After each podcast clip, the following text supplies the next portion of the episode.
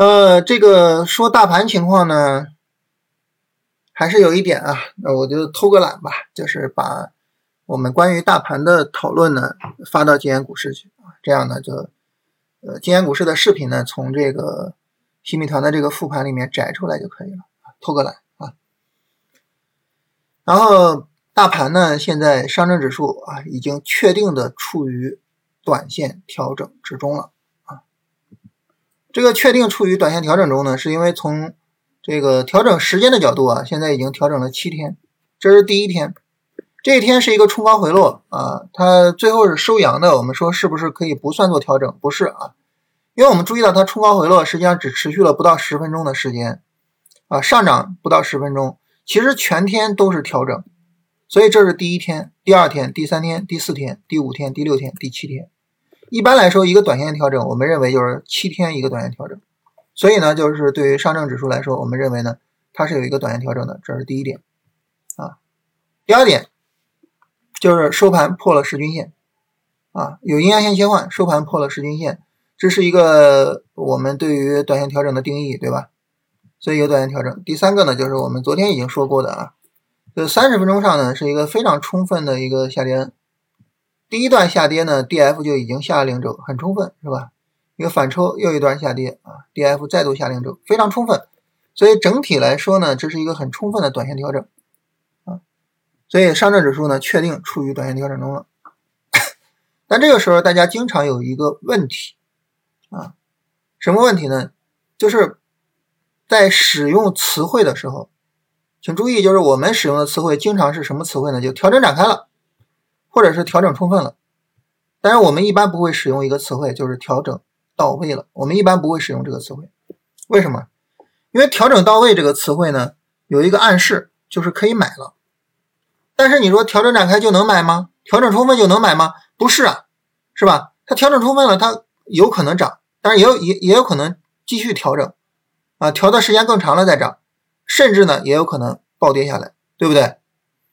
所以呢。调整展开了，并不意味着调整到位，并不意味着马上就能买啊。我们从来不使用“调整到位”这种词汇，好吧？所以呢，这儿要需要跟大家特别强调一下啊，就是我们说调整展开的时候啊，说调整充分的时候，并不是说明天集合竞价马上就要买，再不买就来不及了啊。走过路过不要错过，不是这个意思啊。这个千万千万要注意，好吧？不是这个意思。然后呢，我们仔细的来看一下这次的调整，因为市场始终没有破三二五零，所以我们依然可以把它视为是一个优质的调整去跟踪。不过呢，这个震荡幅度稍微的有点大，所以呢可能会有一定的上涨阻力啊。在这儿呢也涉及到一个什么呢？也涉及到我们在选股中我觉得比较重要的一点，就是在个股选股的时候也需要注意一下，就是这种震荡比较大的这种调整。上下震荡比较剧烈的这种调整，并不算是比较优质的调整。比较优质的调整最好是什么呢？就在尤其是在个股上，拉起来之后，小幅度横盘是比较好的调整。啊，这个横盘幅度越小越好，这种是比较好的调整。啊，你震荡大了，就意味着在高位上有套牢盘，高位有套牢盘就意味着上涨的时候有阻力。啊，上涨有阻力，不好涨，不容易涨，所以呢，这个还是要注意的啊。所以在这儿呢，也也也这样呢，跟大家聊一聊，就是说我们怎么样去进行选股，是吧？嗯，我们这个大盘背景可以做短线，因为短线调整展开了嘛，肯定可以做短线啊。也可以根据最近三天的调整做超短，但是呢，不能做波段。什么意思呢？就是说。